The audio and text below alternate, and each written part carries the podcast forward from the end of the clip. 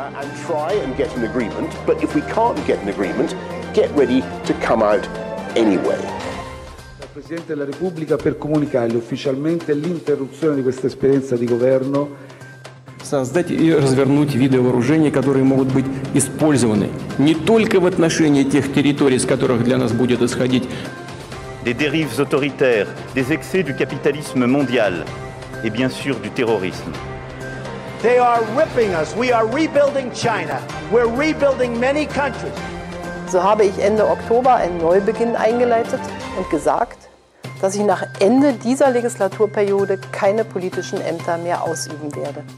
Por ONGs, porque eles perderam grana, tá? qual a intenção?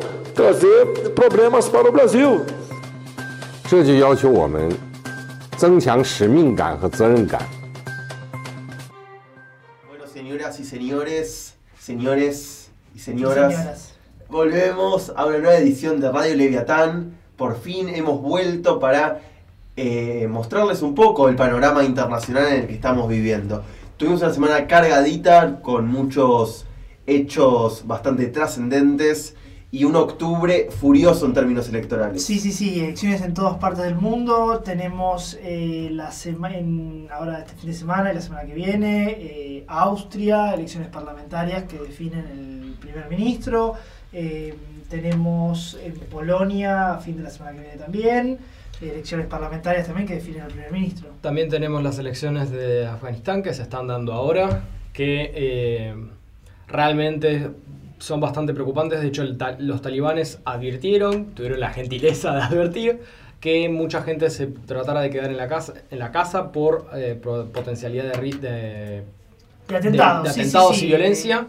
Por ende, se, lo- se espera que si bien hay los, el actual presidente y el actual primer ministro, o sea, el jefe de gobierno y jefe de Estado, están como los más posibles candidatos a, ganar el- las elecciones, igualmente se espera una- un alto nivel de, absten- de De abstención abstención, de sí, votar. claro. Sí, hay muchos polling centers cerrados por cuestiones de seguridad. Incluso Estados Unidos se mantuvo cauto ante la celebración de estas elecciones. Mm, Así que veremos qué pasa en un contexto cada vez más complicado sí. y también con unos talibanes más reacios a negociar después de las idas y vueltas que hubo con Sí, de la cancelación del, del de la cumbre. sí, con Bolton, con Claro, Trump. Mattis en su momento. Exacto. Así que nada, es un contexto internacional dinámico el que, el que tuvimos. Ya el día de ayer escucharon también las noticias de la semana, que murió Chirac, Sí.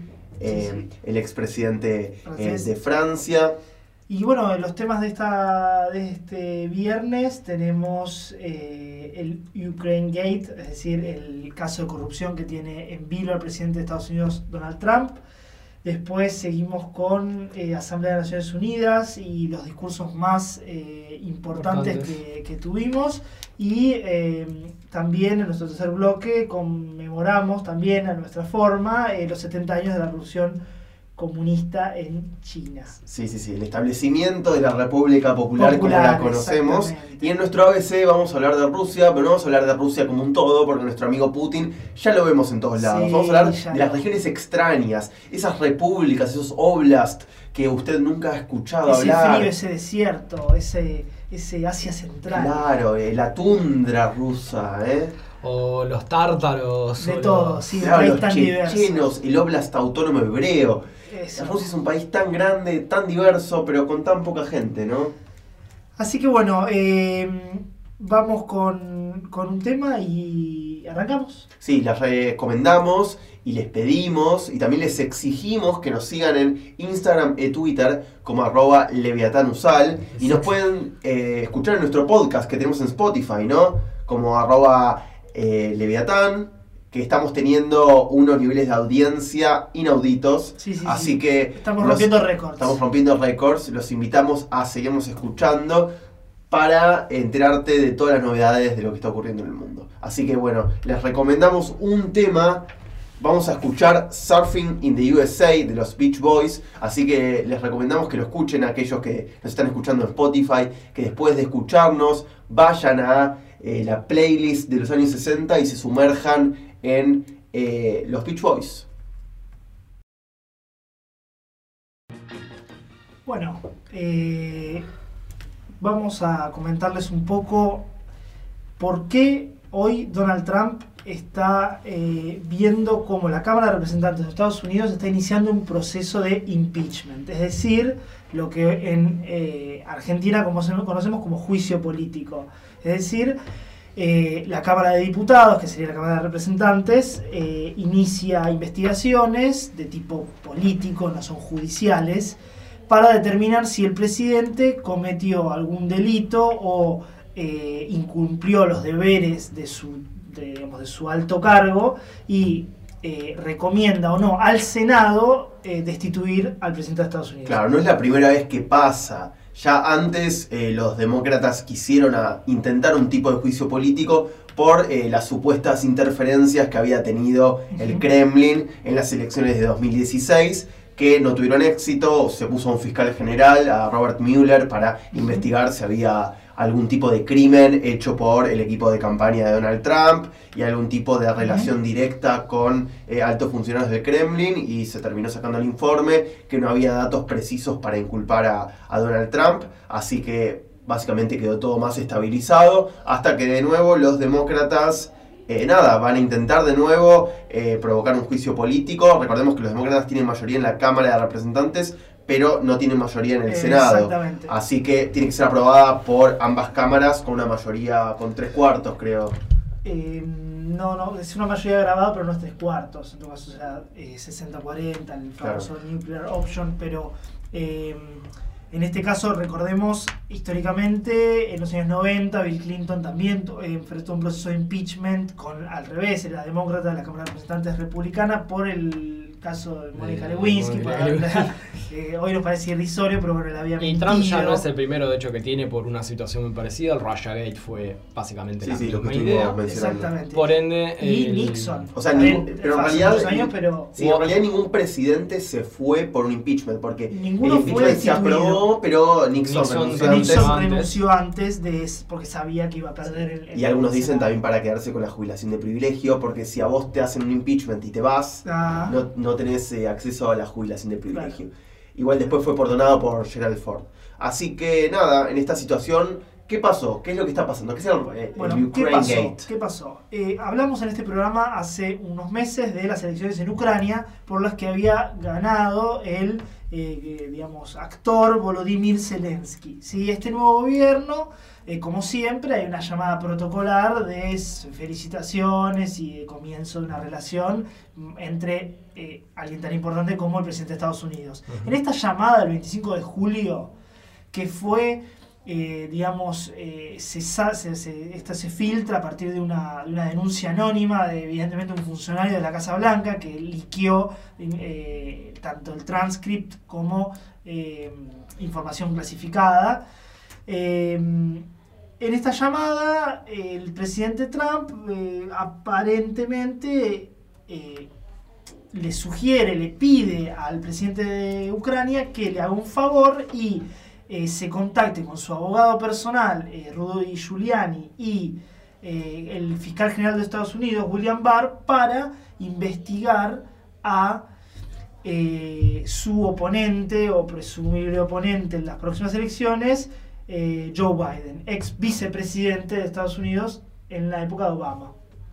¿De qué se acusa? O sea, ¿cuál es la, la- la- supuesta acusación contra Biden? Que es que él, como vicepresidente, presionó al entonces gobierno de Porochenko en Ucrania para que despida, o sea, que, que eche al fiscal general, a su vez, de Ucrania, que estaba, en teoría, investigando a una empresa eh, ucraniana de gas en la que trabajaba el hijo de Joe Biden. Joe Biden Ujú. una empresa acusada de corrupción.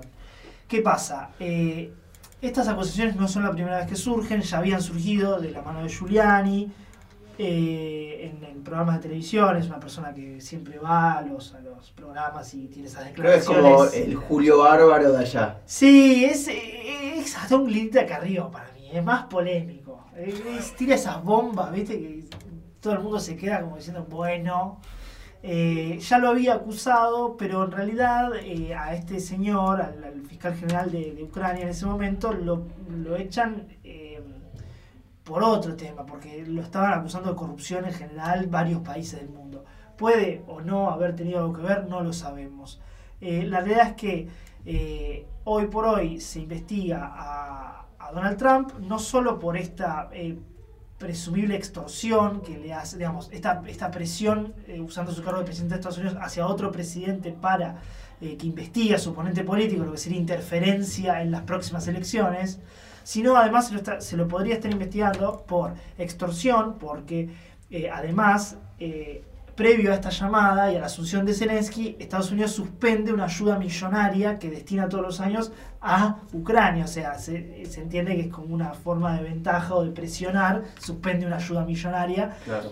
eh, lo cual eso es extorsión. Después tiene eh, obstrucción de justicia. ¿Por qué? Porque además de todo, esta eh, conversación no fue grabada en, en- en los can- canales oficiales, sino que fue transcripta a otro aparato donde se- solamente se guardan, se deberían guardar y, eh, conversaciones con, eh, que comprometan la seguridad nacional. En este caso no, es, no era una conversación de ese tipo, era algún interés político de, de Trump. Claro, y esto es un baldazo de agua fría directo a Volodymyr Zelensky, que asumió hace unos pocos meses con una popularidad muy importante. Sí, y un mandato muy fuerte y un- mucha presión para terminar con la guerra con Rusia y si- que se le abre un frente con Estados Unidos eh, y quedarse envuelto en todo esto que la verdad es que es bastante de gratis porque no, no. Ah, Claro, Además, incluso eh, ellos dos aparecieron en la.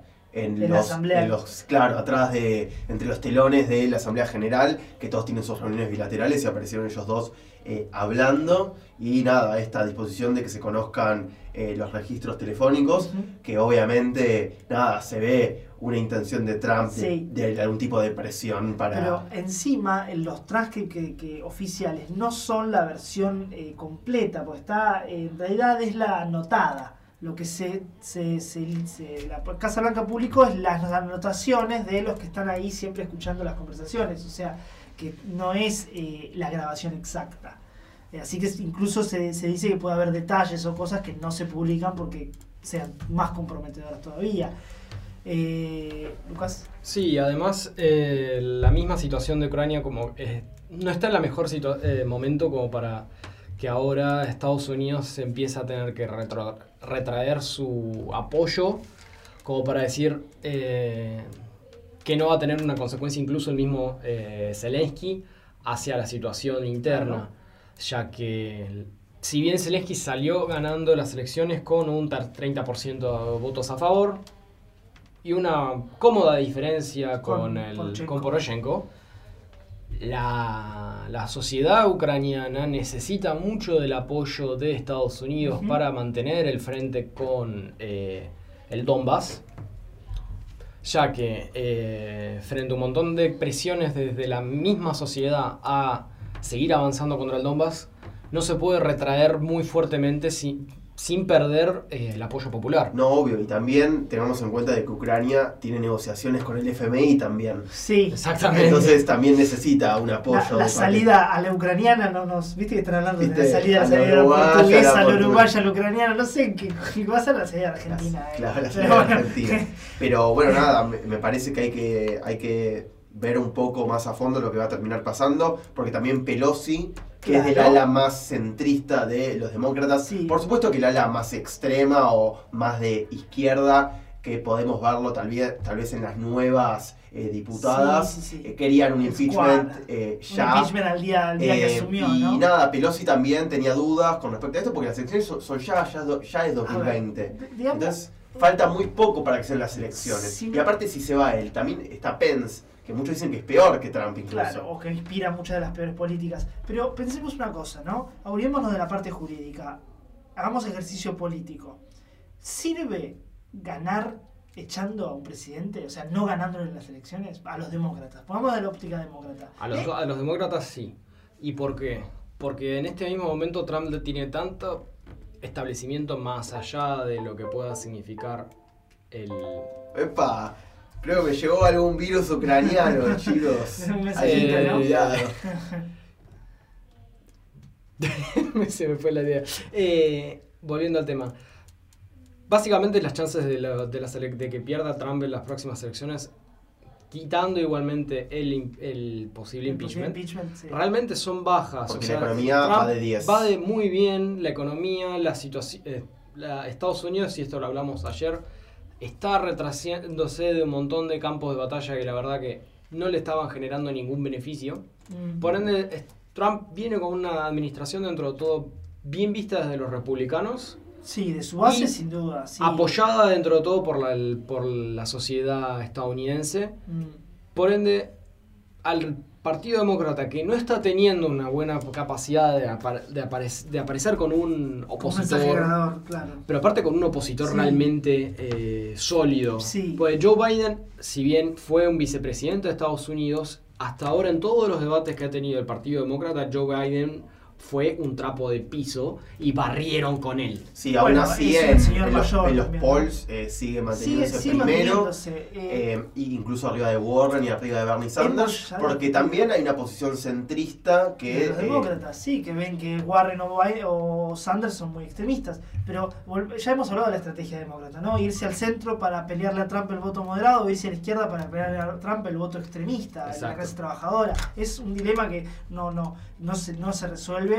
Eh, pero además este eh, Ukraine Gate golpea a Biden, porque muestra que, aunque sea mentira, eh, es una persona del establishment, eh, que, o sea, similar a Hillary Clinton en sus manejos medio, digamos, turbios en la política internacional, usando sus beneficios, con el hijo siendo ejecutivo de una empresa ucraniana. O sea, no, no, es la cara del Partido Demócrata que, que pareciera estar Claro, emergiendo. pero hay que ver qué se solapa, si los crímenes del hijo de Biden o estos hechos que está intentando hacer Trump. Ya sabemos que Trump es eh, niñera a prueba de balas, o sea, que es un tipo que todo el tiempo le salen escándalos y Sí, que le- las- los pasó todos, los sorbió todos, eh, pero bueno, eh, también puede haber, incluso algunos hablan de re- republicanos rebeldes que no se manifiestan, pero que estarían dispuestos a votar eh, por la destitución de Trump si les dan la oportunidad porque se lo quieren sacar de encima. Bueno, había republicanos un poco disidentes, Ah, y a, los a hay. lo Tory disidentes. Sí, también hay McCain, McCain en su momento, que bueno, En en, paz en paz descanse. Sí. eh, votó en contra de muchas, de, de- algunas de las bueno, fue la reforma de, de salud.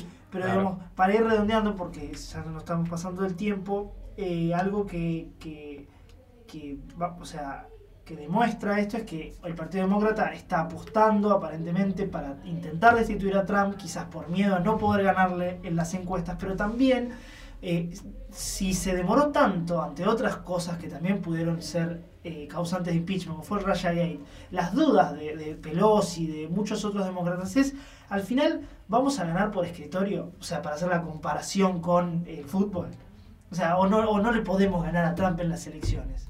O sea, ¿qué, qué, qué le dejaría al Partido Demócrata en una democracia que es presidencialista? O sea, que eh, eh, se decide el jefe de Estado por elecciones directas, no a través del Congreso. Bueno, discutible porque está el colegio electoral y demás, pero eh, ganar y sacar al presidente de esa manera es, es discutible en términos estratégicos, muy, muy.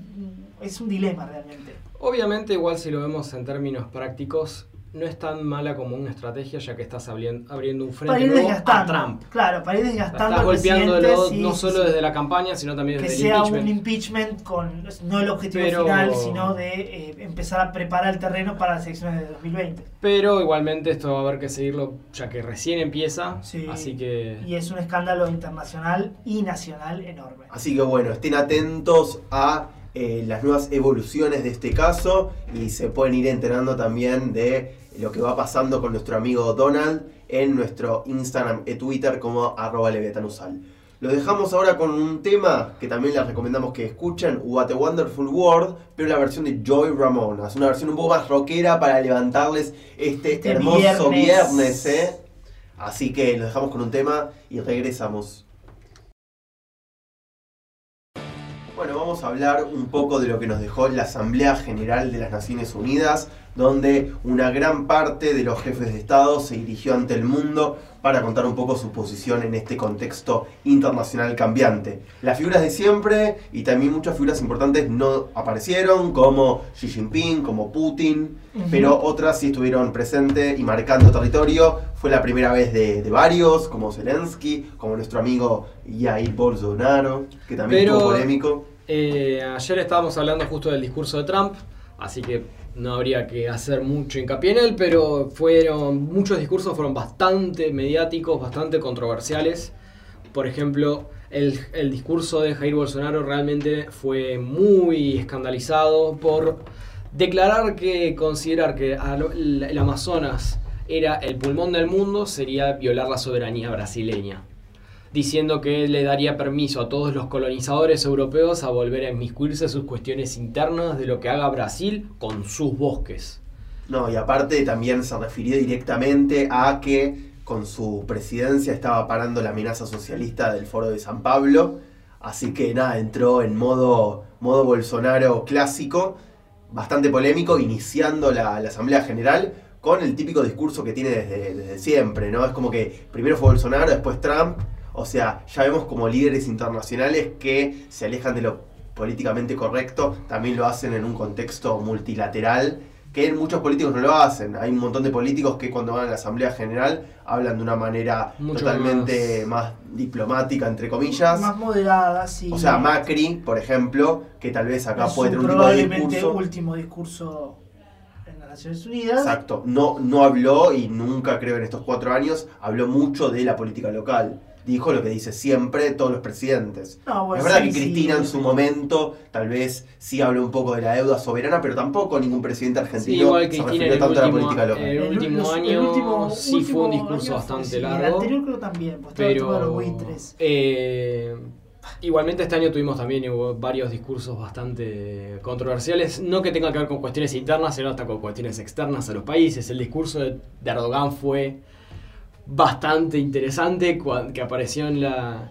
en el podio con un con un, Con un mapa de Israel. diagrama ¿no? de Israel, de, de Israel de cómo estaba haciendo Cómo había avanzado, en la colonización judía en eh, Los territorios territorios palestinos. palestinos y acusó a Israel de estar eh, causando un genocidio, ¿no? Sí, una estrategia copiada directamente de Bibi, porque Bibi es experto de llevar carteles Llevar los a, mapitas, sí, a la Asamblea sí, sí, General. Pero nada, algo bastante extraño, porque a ver, dentro de todos los países árabes, eh, Turquía, bueno, árabes, a ver, países del mundo musulmán, eh, Turquía ha mantenido una buena relación, una relación cordial con Israel, pero bueno, en el último tiempo las cosas entre Erdogan y Netanyahu, a medida que Erdogan se fue eh, poniendo un poco más autocrático, eh, las cosas se están poniendo un poco más difíciles entre ambos, también teniendo en cuenta que eh, Turquía está alejando un poco del mundo OTAN Unión Europea y yéndose un poco más para el otro lado. El que tuvo también una presencia graciosa, que es de alguien que no hablamos acá, pero que también es un personaje en redes sociales, es el presidente de El Salvador,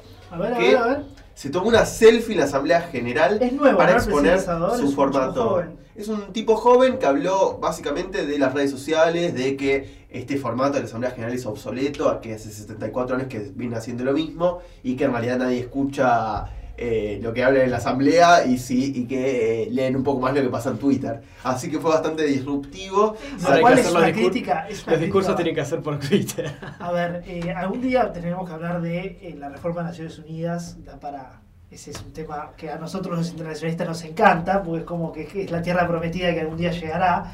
Eh, pero es cierto, eh, es una crítica totalmente válida a un formato que es cierto que es, es viejo, es muy largo el proceso, los, los presidentes se van, eh, no hay, más allá de los encuentros personales entre los dirigentes, mayores avances en, en la tema, en la- las temas, digamos, eh, ni, ni comunes ni bilaterales, porque suelen ser reuniones muy protocolares. Sí, obviamente se, se utiliza mucho el espacio de la presencia de los presidentes para hacer eh, debates y relaciones bilaterales y Bueno, diplomacia sí, presidencial. sí, claro. pero sí, pero hay una cuestión más que- quizás simbólica, no soy presidente y voy a la Asamblea General. Exacto, pero, igualmente a veces, hoy por ejemplo estuvo hablando la reina máxima, eh, máxima de Holanda en Sí. un foro de financiamiento del desarrollo. Claro, claro, por ende, sí, sí. Los hay eventos algunos paralelos eventos al paralelos que Y van... hay, y hay cosas novedosas, hay acusaciones eh, también polémicas que van más allá de eh, la estructura diplomática clásica. Duque, básicamente, también con un mapita, dijo que las FARC estaban actuando en Venezuela. Sí, Exactamente. sí, Con un y mapa. acusó directamente a Maduro, como lo hace habitualmente, pero en este caso en el,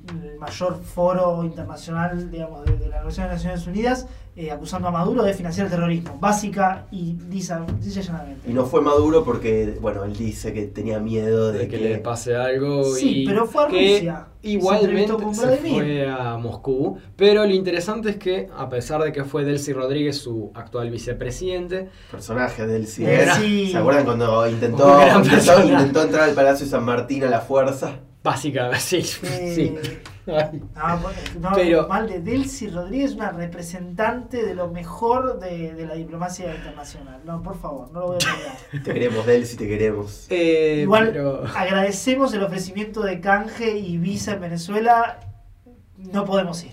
Yo un departamentito en Caracas no lo negaría, ¿eh? Eh, pero porque vos estás en, en algunos negocios.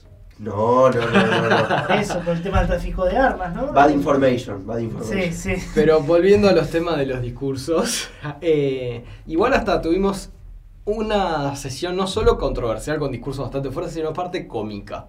Sí. Porque tuvimos varios que hicieron- se la pusieron a- se pusieron en el medio del, del foro, en el podio, a hacer chistes, como Boris Johnson, que estuvo en el me- 15 minutos hablando del cómo iba a cambiar el mundo, la, la tecnología, y además haciendo de lo- eh, chistes sobre la niebla en Londres. Eh, un poquito quemado el tema, ¿no? De Bastante. En, Londres, eh, bueno, quizás un poco quemado como su, su gobierno. Pero bueno, eso ya es una declaración polémica que, que estoy diciendo yo. Eh, también hubo gente que se lo tomó en serio, ¿eh? El presidente de Francia, Emmanuel Macron, tuvo un discurso típico de estadista francés. Eh, llamó a los Estados Unidos, fundamentalmente refiriéndose a la crisis en Irán, a que se eh, reanuden las negociaciones urgentemente entre el gobierno iraní y eh, norteamericano y todos los firmantes del que fue el acuerdo nuclear patrocinado por, por Obama, ¿no? Bueno, Eh, Rouhani estuvo en la Asamblea General, incluso Macron y Merkel intentaron que se junte con Trump, pero no terminó pasando esa, esa reunión. Rouhani dijo en su discurso, quisiera anunciar que nuestra respuesta a cualquier negociación bajo sanciones es negativa, así que bueno, la intención de que se bajen las sanciones es importante para el régimen de Irán porque tengamos en cuenta que la situación económica no da para es más. desesperante en Habló Irán. de la situación de la del plan nuclear iraní, de cómo se ha difamado a su gobierno, a pesar de que el plan iraní es considerado uno muy transparente, ya que publicaron la, pres- la- la ubicación de todas las bases nucleares que ellos consideran importantes.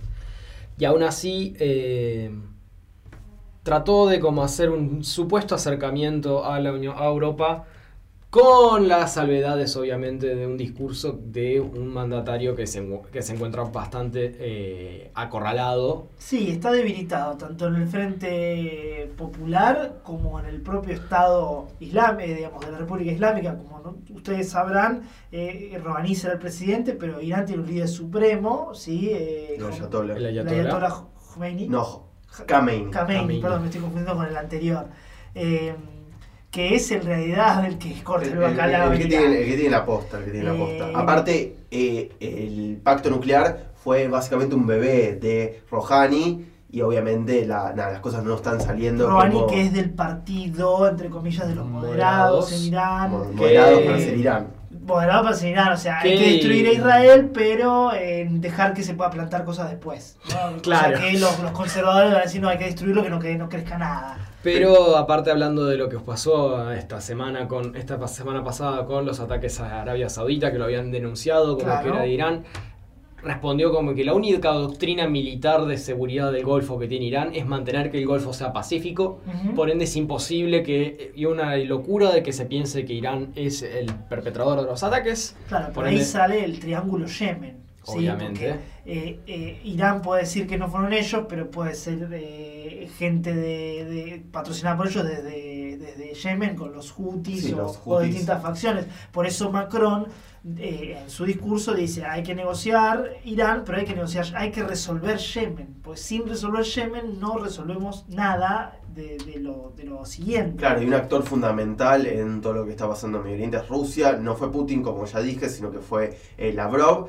Y siguió con un discurso que viene haciendo Putin desde básicamente 2008, en la 2007, el de la conferencia de, en Múnich, donde dijo que Occidente, Occidente trata de evitar un mundo policéntrico. Esta idea nuevamente de que Rusia y los países de la BRICS intentan un mundo eh, multilateral, donde hay diferentes países que se van repartiendo el poder y que Estados Unidos lo quiere impedir para mantener un unipolarismo que en realidad es ficticio. Así que nada, ¿Algún otro comentario? ¿Algún otro...? Ciertamente muchos de los discursos que se están dando ahora es hoy se dieron de hecho muchísimos discursos importantes. Tuvimos a Federación Rusa, tuvimos a Venezuela, tuvimos a China, Pakistán, muchos, pai- muchos países realmente están hablando justo ahora que estamos acá nosotros hablando. De hecho, acaba de terminar de hablar el primer ministro de Pakistán.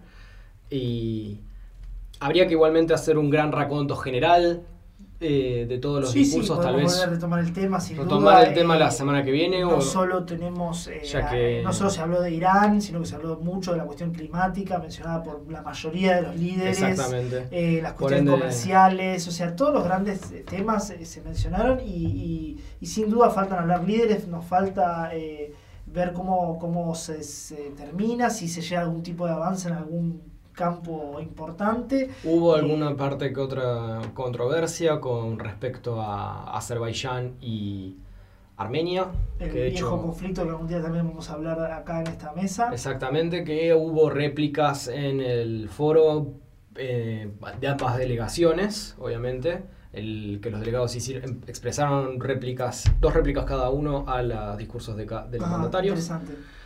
Por ende, que era algo, es algo lógico, de hecho siempre pasa, pero eh, habría que esto volver a tocarlo para hacer un gran gener- eh, una gran generalidad de lo que fue el- este, este tópico de esta semana. Bien. Y bueno, estaremos atentos a los discursos Al- que quedan. Al final, sí. Sí, bueno, ahora les recomendaremos un tema para irnos hacia el mundo oriental. Vamos con el tema Kung Fu Fighting de Carl Douglas. Es un gran tema para adentrarnos en el, un nuevo aniversario de eh, la fundación de la República Popular China.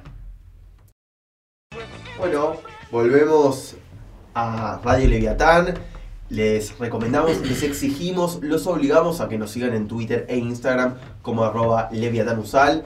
Nos pueden también escuchar en nuestro podcast que tenemos en Spotify, Anchor y todos los otros medios de reproducción como Leviatán, donde subimos todos nuestros programas semanalmente. Y también eh, les eh, recomendamos que vean nuestras stories que subimos a Instagram religiosamente todos los santos días. Así que hablando de santos, vamos a hablar de la Eh, República Popular sí. China, ¿no? Un oxímoron. Sí, un país tan religioso. Bueno, no. Eh, Se cumplen 70 años. Exactamente, 70 años 70 años, de la ni más ni menos que de la fundación de la República Popular China.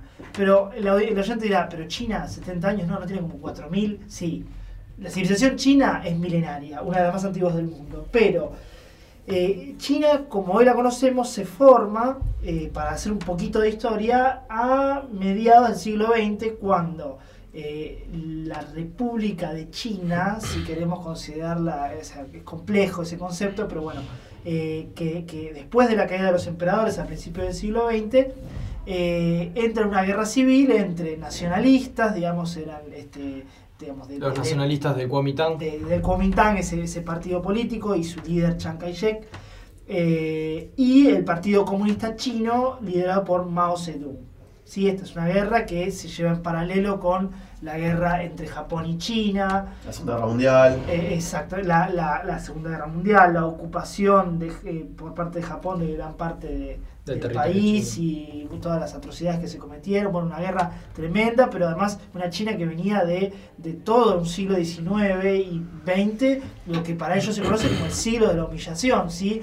Eh, eh, enfrentados con eh, potencias coloniales, Gran Bretaña, Y la pérdida de, de la guerra Hong del Kong, opio, por de la pérdida de. Hong Kong, de Macao, de, de todo lo que eran las obligaciones que les imponían las potencias coloniales con respecto a eh, el comercio, eh, la caída de los emperadores, todo un, un, eh, un digamos, rebelión tras rebelión de campesinos, aquella rebelión de, de cristianos chinos, ¿se acuerdan que, que un, bueno, Sí, un país eh, sumido en, en To- la, en la totalmente caótico, pobre y, y- y en guerra constante y permanente.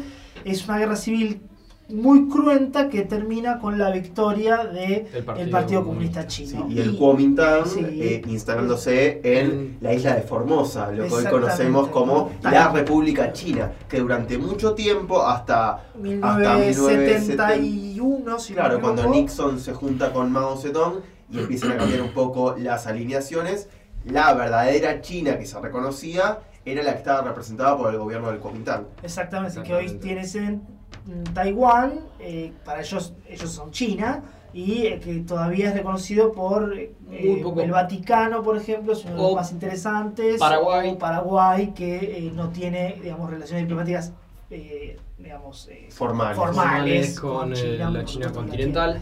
Y como varios países igual han cambiado en base a, más que nada por conseguir acuerdos económicos, uno ejem- un ejemplo, por ejemplo, es eh, Panamá, que hasta hace muy poco Panamá solo reconocía a Taiwán.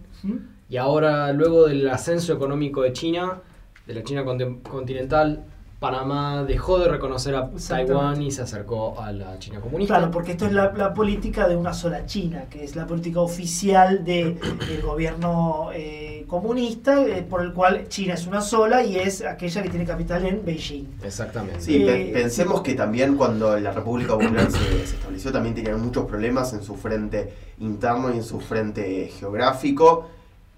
Estaba también, bueno, con, con una Unión Soviética arriba. ¿Cuántas, ¿Cuántas cosas le pasaron a China en esos primeros 30 años de vida? Ah, eh, porque había una cuestión- no, vamos- sí. no nos vayamos demasiado lejos, a pocos años, a los dos años casi de la, de la declaración de, de Mao Zedong del 1 de octubre, teníamos la guerra de Corea. La guerra de Corea, en la cual China directamente pelea contra las fuerzas surcoreanas y norteamericanas. Exactamente. Fue un esfuerzo de guerra tremendo para tratar de sostener al, al- a Corea del Norte, recién formada también. Y para evitar de que, porque el MacArthur había llegado casi hasta la frontera con China. Exactamente, y MacArthur pedía 50 bombas nucleares para terminar con el gobierno comunista en China. Exactamente, por ende todo el ejército de liberación popular volvió a re- hacer retroceder a MacArthur casi hasta la hasta la hasta Con abajo, una- bien con- abajo. Con una épica que, re- digamos, eh, que se repite en muchas revoluciones comunistas a la, a lo largo del mundo, como, o sea, es el ejército rojo eh, versión china, ¿no? Sí, sí, Eh, sí. Contra todas las probabilidades, con eh,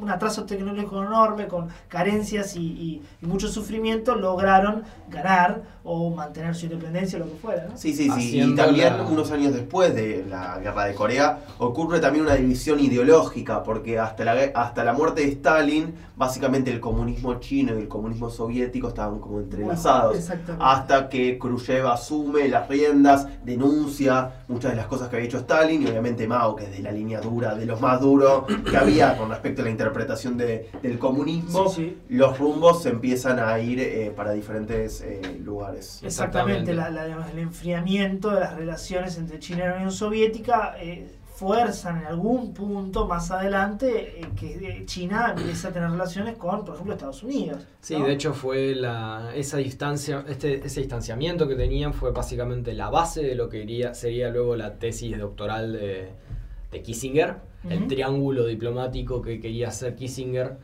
entre, para acercarse a China y garantizarse las relaciones entre la Unión Soviética Exactamente, un y China se visionario, mantuvieran. Kissinger, eh, de- detestado por muchos, amado por otros, pero sin duda un visionario con respecto a eh, ese, esa, esa previsión de ver un, un triángulo Estados Unidos, China, Rusia. Exactamente. Pero bueno, también una república popular que eh, no ha dejado de ser de estar envuelta en polémicas con eventos como el Gran Salto Adelante y la Revolución Cultural que eh, provocaron hambrunas Eh, impresionantes en la población Sí, muchos analistas económicos dicen de que fue más una cuestión de capricho de Mao, la, las El gran salto adelante. por el gran salto adelante, porque en realidad el gran salto adelante fue incluso hasta algo discursivo, porque se eh, Mao decía que toda la forma de coproducción industrial americana era errada, por ende tenía que hacerse de otra forma totalmente opuesta. Claro.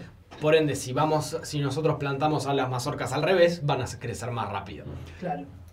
Sí, sí. Hab- hay un- había puntos de exageración, por ende la- el gran salto adelante tuvo muchas consecuencias. Obviamente luego con y la revolución y la revolución cultural que es, es la revancha digamos salió mal el gran salto adelante vamos por eh, profundizar la revolución y fueron 10 años 10 años no revolución Sí. cultural eh, tremendas de, de- de chinos contra chinos porque era era ir y buscar a los traidores eh, a los profesores Sí, una a los periodistas internas. Recordemos purga que tremenda China que recuerda lo peor del estalinismo también. Claro, pero aparte recordemos que China es muy con- confu- eh, de, una, de una tradición de, muy de Confucio. Sí. Y Confucio siempre hablaba de que nunca hay que cuestionar al emperador, al régimen. Sí, sí, Siempre la hay que ser unidad, ¿no? La muy- importancia de muy la unidad y la eh, homogeneidad.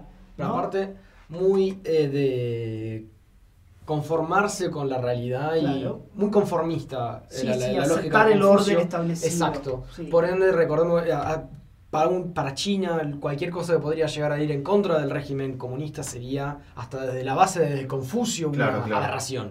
Pero incluso, bueno, después de la muerte de Mao, eh, surge un nuevo líder, Xiaoping, que inicia algunas reformas económicas que algunos dicen que son la causa de por qué China hoy Claro, eh, tuvo Xiaoping- grandes avances. Deng Xiaoping fue prácticamente la, Al que se el acusaba de traidor del- por estos lados, eh, los las guerrillas comunistas de esa época decían Deng Xiaoping traidor. Porque Bueno, Xiaoping hizo algo parecido a Khrushchev, ¿no? También no es que denunció tan públicamente a Stalin, Pero fue un Xia- giro. Fue un giro fuerte, eh, de hecho Deng fuerte, Xiaoping había sido había sido humillado y preso, como el padre de Xi Jinping también por el gobierno de Mao, por ende fueron y Khrushchev también era bastante humillado por Sí, Stalin. sí.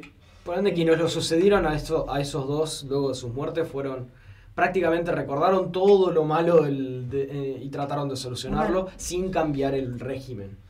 Sí, digamos, una China que a lo largo de estos 70 años pasó de ser un país eminentemente rural, atrasado eh, y totalmente eh, subyugado a ser una de las primero, segunda potencia mundial. sí, con una clase media importante. Importantísima, en 1.300 millones de personas. Una eh, industria que industria aplasta de todo a tipo. todo lo otra eh, competencia. uno de los países que más invierte en el mundo. Esto a- hace 50 años era una locura pensar que China era un país Bueno. un inversor tan importante. Napoleón decía Hubo algunos que lo vieron, ¿no? Yo creo que hubo algunos que lo vieron allá por el fin de la Segunda Guerra Mundial, cuando se plantea en China eh, el Consejo de Seguridad. O sea, hay un, eh, un reconocimiento, creo, histórico de que esto podía pasar teniendo en cuenta lo que fue China históricamente. Chi- que era, Napoleón decía China es el dragón dormido. Cuando China se leva- cuando China se despierte, el mundo se sacudirá. Así que bueno, eh, esto es para, para esta sección, quisimos rememorar esto, que tengan en cuenta que, que se cumplen estos el 1 de octubre, el martes que viene, eh, los 70 años de la revolución eh, comunista en China y se va a celebrar a lo grande con desfiles militares y con este, digamos, China con la frente en alto y tratando sí, eh, algo que hemos mencionado mucho en este programa, tratando de olvidar el trance en Hong Kong que todavía están eh, viviendo. Así que bueno, nos, nos vamos para nuestro ABC. Lo dejamos con un tema que, nos, que nos gusta mucho. Ra- ra- Rasputin.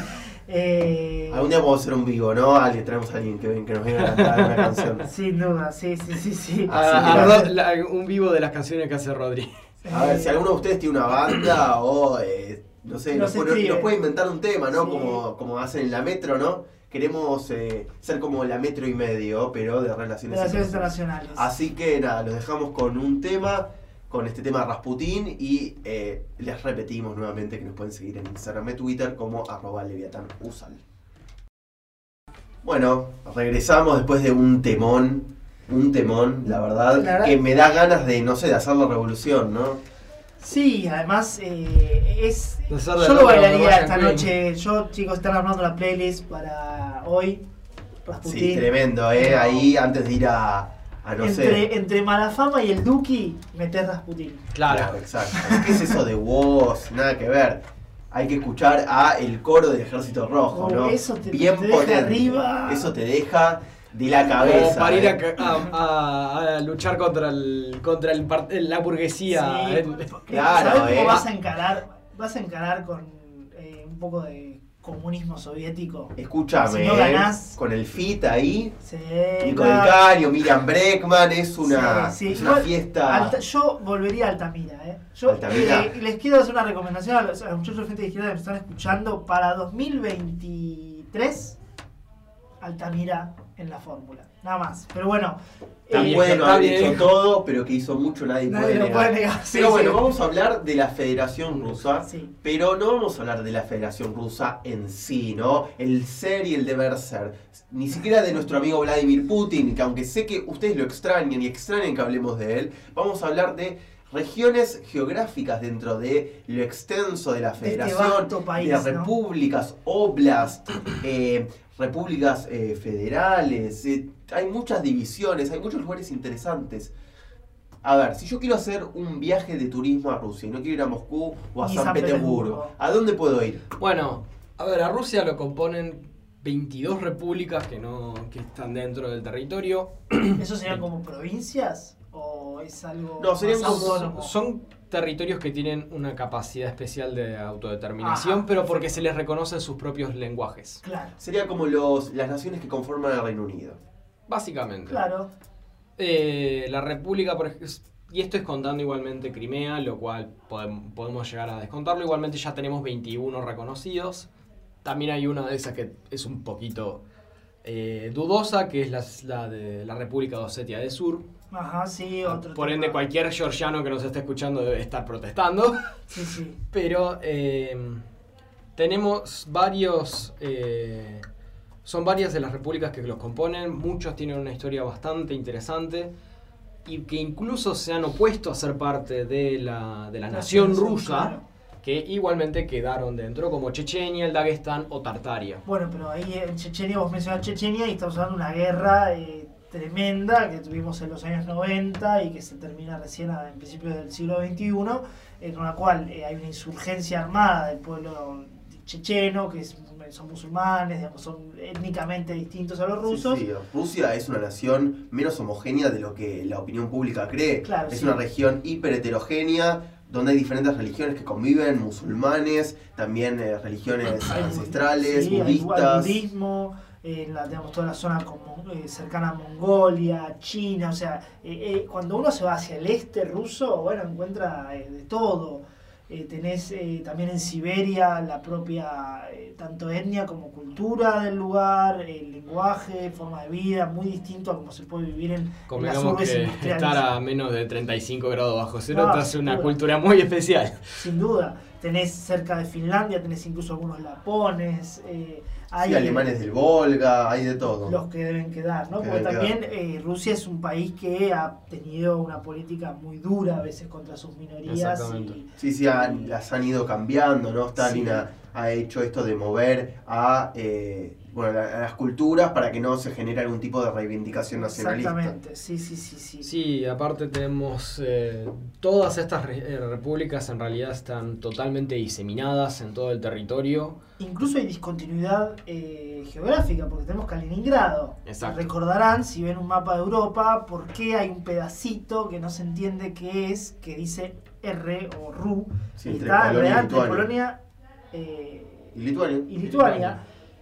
Y eso era parte del, del Imperio Alemán. Sí, era era Königsberg. Eh, Königsberg. Königsberg, sí, sí, sí, el lugar de nacimiento de nuestro gran amigo Immanuel Kant. Immanuel Kant, que muchos lo habrán leído en la universidad, eh, que bueno, lo conquistan los rusos y se lo quedan como enclave estratégico. Está bien, es un puerto importantísimo, que es un puerto de aguas Cálidas. cálidas, que es algo que no tiene acceso. Eh, Rusia tan fácil hasta la recuperación de lo que es eh, recuperación Claro. de Crimea y Sebastopol, que es Claro. un puerto incluso más grande todavía. Pero recordemos que eh, Kaliningrado para los polacos ha sido una humillación bastante grande. Y de hecho, tener que ir al mundial y esperar el riesgo de tener que jugar un partido en Kaliningrado fue una preocupación muy grande que tenía. Sí, es una situación bastante tensa, porque también piensan que Polonia nada, está instalando y tiene muchas bases de la OTAN, y también se cree que en Kaliningrado hay, Hay bases hay bases del del ejército ruso, donde eh, obviamente tienen un... misiles, es claro. estratégico para poner misiles ahí. Pero bueno, nada, también hay, están los oblast, que son las provincias, Claro. o sea, hablamos de las repúblicas que serían como naciones constitutivas, como Porque se va a hablar con dentro de son identificables, ¿no? pero porque hasta tienen sus propios, eh, se les reconoce la posibilidad de tener su idioma. Claro.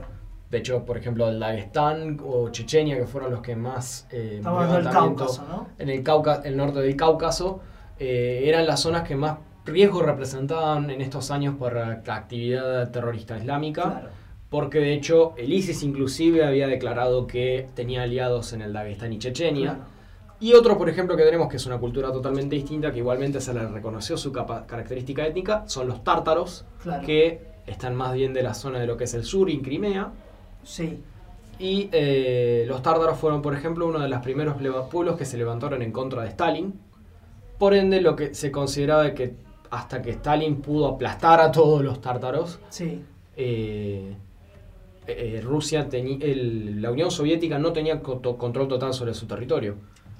Bueno, y también otro dato interesante Sí, es que en eh, la Federación Rusa hay oblast que se llama el Oblast Autónomo Hebreo, que básicamente fue una idea loca de Lenin y Stalin de crear como un Estado de Israel Claro. dentro de la Federación Rusa. Es el único Estado del mundo que tiene el Yiddish como idioma oficial y hoy en día solo un 1,2% de la la población son judíos. Obviamente lo pusieron en un lugar bastante raro, Sí, en la la frontera de con Mongolia, China. con- en China, claro, sí, Eh, muy lejos. Era era la idea también en la época del sionismo, cuando estaba surgiendo, crear, bueno, eh, una alternativa a eh, el- el Israel, ¿no? Eh, pero sí, eh, no, no, no tuvo nunca un éxito, una inmigración judía eh, muy importante. Pero sí es una de esas curiosidades que, que- que todavía Quedan, lo ¿no? gracioso aparte es dentro de lo que es Osetia del Sur, por Sí. ende, incluso es un territorio que los georgianos declaran como propio. Por ende, el Oblast autónomo hebreo tranquilamente podría llegar a tener incluso problemas con los georgianos, que es una- un pueblo bastante ortodoxo en su religión. Mm. Por ende, es bastante llamativo justo la- el caso específico del, del Oblast hebreo. Sí, sí, y también este tema de cómo mantener una federación con, eh, nada, una diversidad étnica tan grande. Para que Chechenia se mantenga como está, Putin tuvo que hacer muchas concesiones. Sí, sí, y mucha, mucho dinero. y este, dinero. tenés al, al- al que es el presidente de la República Sí. Chechena hasta hace 20 años, ¿no? Sí, que es un personaje. el- el- Un el personaje también critica, muy criticado por el tema de la represión de los homosexuales. En Chechenia, la- los campos de concentración de, de- o prisiones de, de de- de- homosexuales, toda una, una, una historia muy fea. Sí, sí, hay como una Rusia también europea y después hay diferentes tipos de Rusia, Sin ¿no? sí, la- no, es, no es San Petersburgo y Moscú, sino que es un mundo eh, muy distinto, donde hay diferentes etnias que conjugaron ahí, etnias túrquicas, etnias de Mongolas, características escandinavas. escandinavas, eh, más cercano a China, eh, tenés, eh, bueno, eh, si uno mira el mapa lingüístico eh, o, eh, de, de Rusia, tienes toda la parte rusa, en, en- en- más la parte europea de Rusia, después ves cómo el ruso está eh, dentro de las avenidas o las, digamos, la- los, los ríos, las zonas más eh, industriales a lo largo del país y hasta Vladivostok. eh, Sí, que allá en el, el hay- hago, una, Pacífico. hago una corrección, el, el Oblast hebreo está en Vladivostok, en, en- Claro, eh, cerca de. es el Vladivostok, Sí, sí. el que estaba hablando es el Oblast de, de Osetia del Sur, sí. Ah, ok, ok, perfecto. Que está dentro de la República de Osetia Pero bueno, uno se puede confundir porque Sí, la verdad sí. que el mapa. hay tantas También repúblicas, tantos, Rusia tiene- hay krais, oblast, es como una... Rusia tiene eh, reclamación en Antártida, ¿verdad? Claro, tiene, eh, es uno de hecho de los que más territorios controla de lo que es la Antártida, del, Sí, sí, sí, administración. Y, y también tiene un territorio en Svalbard, que es eh, parte de Noruega, Exacto. pero que Rusia hay como una parte industrial que eh, es de ellos, o sea, territorialmente, Claro. que se la cedió Noruega en su y bueno, y ahora con todo el cambio climático y se está empezando a poder eh, más, más tiempo de descongelamiento en todas esas zonas árticas y, y la minería está creciendo muchísimo, muy Sí, de contaminante. hecho se considera de todo lo que va a ser el norte de Rusia, va a crecer principalmente el norte occidental, Sí, va a crecer mucho desde luego de la, de la apertura de lo que es la ruta del Ártica, Ártica del Norte, porque va a ser eh, mucho más naveg- navegable por esa zona Claro. y se lo considera que va a poder llegar a desarrollarse una buena zona portuaria. Así que bueno, nada, nos gustaría hacer algún tipo de turismo aventura, ir a Dagestán, Chechenia, Al Volga. Autónomo Hebreo, Al Volga. a lugares bien así, bien pulentas, ¿no? Transiberiano, tomarnos el transiberiano que tarda días y días, eh, me Y imagino. luego esos- conectarlo con el, con, con el tren de la felicidad y llegar a, a Corea del Norte. Claro. Estaría, ¿no? Así que le decimos a todas las embajadas acreditadas en la Argentina, eh, si nos pueden, nada, dar, dar una ayuda, ¿no? facilitar Para la pa- la- los pasajes. facilitar los pasajes. Eh, no comemos mucho, nos portamos bien, vamos a tener una cobertura muy positiva. Nos copan, las, nos copan las canciones rusas, la verdad que te bailamos eh, El bien, eh, bien polenta. Así que nada, eh, estamos a su disposición, queridos embajadores. Eh, bueno, nada, les agradecemos por habernos escuchado nuevamente. Les recordamos que nos pueden seguir en Instagram y en Twitter. Pueden escuchar este programa o lo están escuchando online por radiobreak.webly.com todos los jueves y viernes de 19 a 20 horas con eh, nuestros grandes profesionales en las relaciones internacionales. Y bueno, nos pueden escuchar cualquier día que quieran en el boliche, yendo a eh, yendo a escuchar, no sé, alguna banda rusa. Claro, sí, sí. eh, hoy cuando destapen el vodka y se armen eh, algún trago y terminen eh, un poco- Recuerde. eh, claro, recuerden su, fe- el fervor revolucionario que hemos estado hablando tanto de Rusia como de China y, y hagan un discurso como en las Naciones Unidas y por ahí tienen suerte. Por ahí tienen suerte, así que les deseamos mucha suerte. Yanato va a todos los compañeros de la colectividad, Le que saludo acerca eh, el Año Nuevo Judío. También, Y nada, este, también lo felicitamos a los camaradas chinos, ¿no? Exactamente, por eh, 70 años de su, de su éxito eh, revolucionario, comunista y fraterno. Sí, y nada, y que los afganos y los austríacos tengan eh, unas buenas votaciones. Sí, sí, que eh, voten bien, ¿eh? Voten bien. Que voten en seguridad los afganos. Ya lo Sí, de bien, sí, bueno, sí, veremos, sí, sí. pero que por lo menos que no les pase nada. Está bien, así que nada, eh, les mandamos un abrazo muy grande y los esperamos el jueves de 19 a 20 horas, donde volvemos con todo.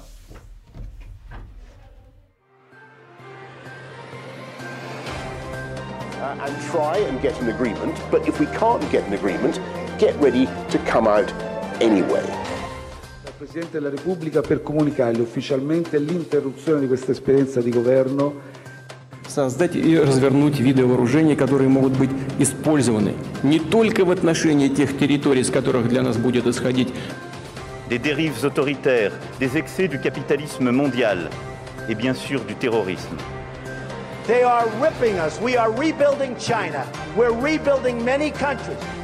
So habe ich Ende Oktober einen Neubeginn eingeleitet und gesagt, dass ich nach Ende dieser Legislaturperiode keine politischen Ämter mehr ausüben werde. por ONGs, porque eles perderam grana. tá? Qual a intenção? Trazer problemas para o Brasil. 这就要求我们增强使命感和责任感，